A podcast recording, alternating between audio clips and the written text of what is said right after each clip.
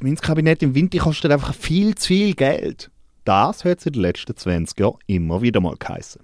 Per Motion wollen Parteien von Mitte bis rechts jetzt die Sammlung vom Museum im Notfall an Berlin oder Wien abgeben.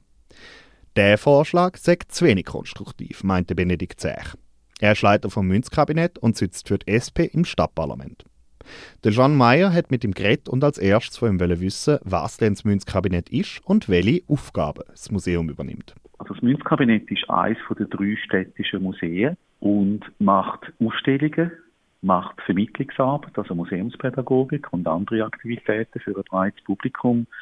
Und was der Unterschied ist zum, äh, vor allem zum Gewerbemuseum, es hat unser Naturmuseum eine grosse Sammlung im Hintergrund. Also es ist ein Museum, das aus einer Sammlung herausgewachsen ist wo schon sehr lange der Stadt gehört, wo auch städtisches Kulturgut ist.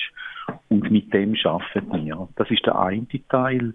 Der andere Teil ist, dass wir ein Dienstleistungsbetrieb sind. Wir sind äh, Bearbeitungsstelle für alle Fundmünzen im Kanton Zürich. Wir das mit einem Dienstleistungsvertrag mit der Kantonsarchäologie machen. Das sind zahlte Dienstleistungen, die auch Stellen finanzieren.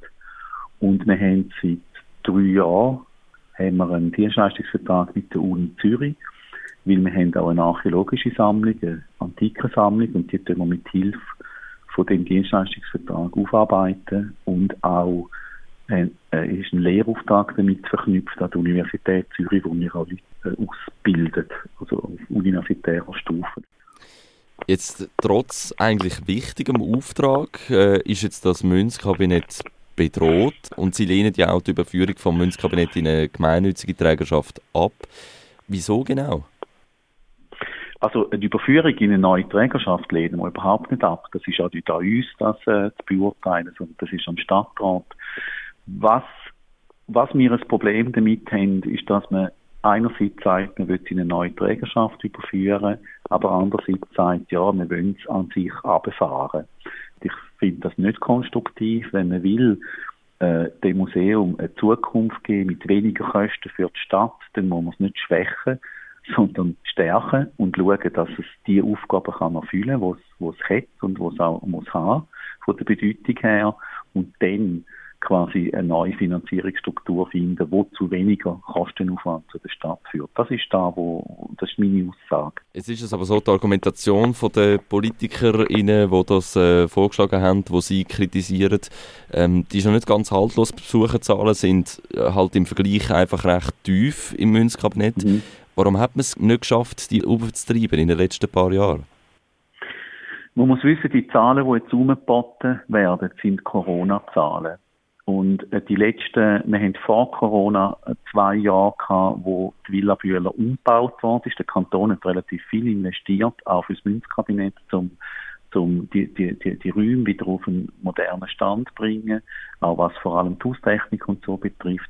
Also wir haben äh, 18, 19, 20 und 21 haben wir Zahlen, die geprägt sind durch Umbau, Auszug, Teilschliessungen und Corona. Es ist aber schon so, wenn man die Zahlen anschaut in der Zeit vorher, wir haben nicht riesige Besucherzahlen. Das liegt daran, dass wir sehr kleine Öffnungszeiten haben. Wir haben zwölf Stunden in der Woche nur offen gehabt, jetzt sind es 15 Stunden.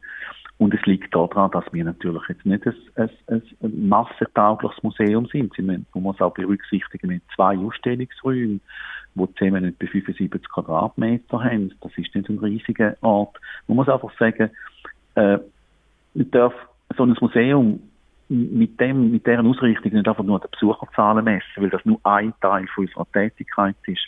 Ein anderer Teil ist eben wirklich die, die, das, das, äh, Erschliessen von einer sehr grossen Sammlung, wo wir jetzt einen sehr grossen Schritt gemacht haben letztes Jahr mit einem Online-Portal, wo wir das erste Mal mehr als einfach 200 oder 300 Objekte sehen, die wir in einer Ausstellung zeigen können. Wir haben 64'000 Münzen und Medaillen, wo wir jetzt nach und nach erschliessen, in einem relativ schnellen Tempo.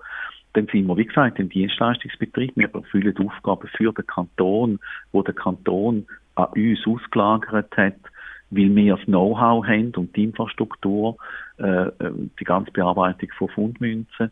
Und dann haben wir auch noch einen Bildungsauftrag über die Vermittlung einerseits, über die Winterthurer und äh, bis in die universitäre Lehre. Das ist so ein Bündel von Aufgaben, wo wir jetzt äh, versucht in den letzten Jahren stärker abzustützen über Dienstleistungsverträge und eigentlich müssen wir das auch stärker abstützen über eine Drittfinanzierung, namentlich vom Kanton. Das wäre eigentlich das konstruktive Ziel, wo man müsste, wo man müsste ins Auge fassen. Vielleicht noch kurz, dass ich das richtig verstanden habe. Sie äh, haben also mehrere Gründe, warum es äh, nicht gelaufen ist in den letzten paar Jahren. Äh, also auch Corona und auch äh, Umbauarbeiten. Das heißt, Sie rechnen eigentlich in den nächsten Jahren, dass es wieder raufgeht? Also wir haben jetzt schon 2021 festgestellt, dass Besucherzahlen sich langsam wieder erholen. Und eben, wenn man die Besucherzahlen zwischen 2014 und 2017 anschaut, dann sieht man, dass in jedem Jahr Besucherzahlen gestiegen sind. Sie sind vierstellig, nicht fünfstellig. Wir haben nicht 30.000 Besucher wie das Naturmuseum, sondern wir haben in einem guten Jahr knapp 4.000 Besucher. Wie gesagt, bei den Öffnungszeiten, das Naturmuseum hat 42 Stunden in der Woche offen, wir haben 15 Stunden in der Woche offen, damals 12. Also man muss das auch in Relation setzen.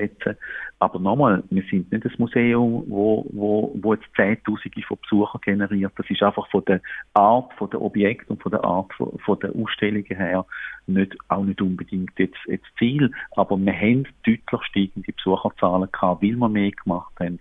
Veranstaltungen, äh, Vermittlung vor allem auch. Und das ist kontinuierlich gestiegen und ist es natürlich durch Umzug, Umbau und Corona massiv zusammengebrochen, wie übrigens in allen Häusern. Sie haben äh, selber mal gesagt, man muss einen Weg finden, um äh, die finanzielle Situation äh, zu verbessern. Einen haben Sie angesprochen, der Kanton könnte es äh, stemmen, die Kosten.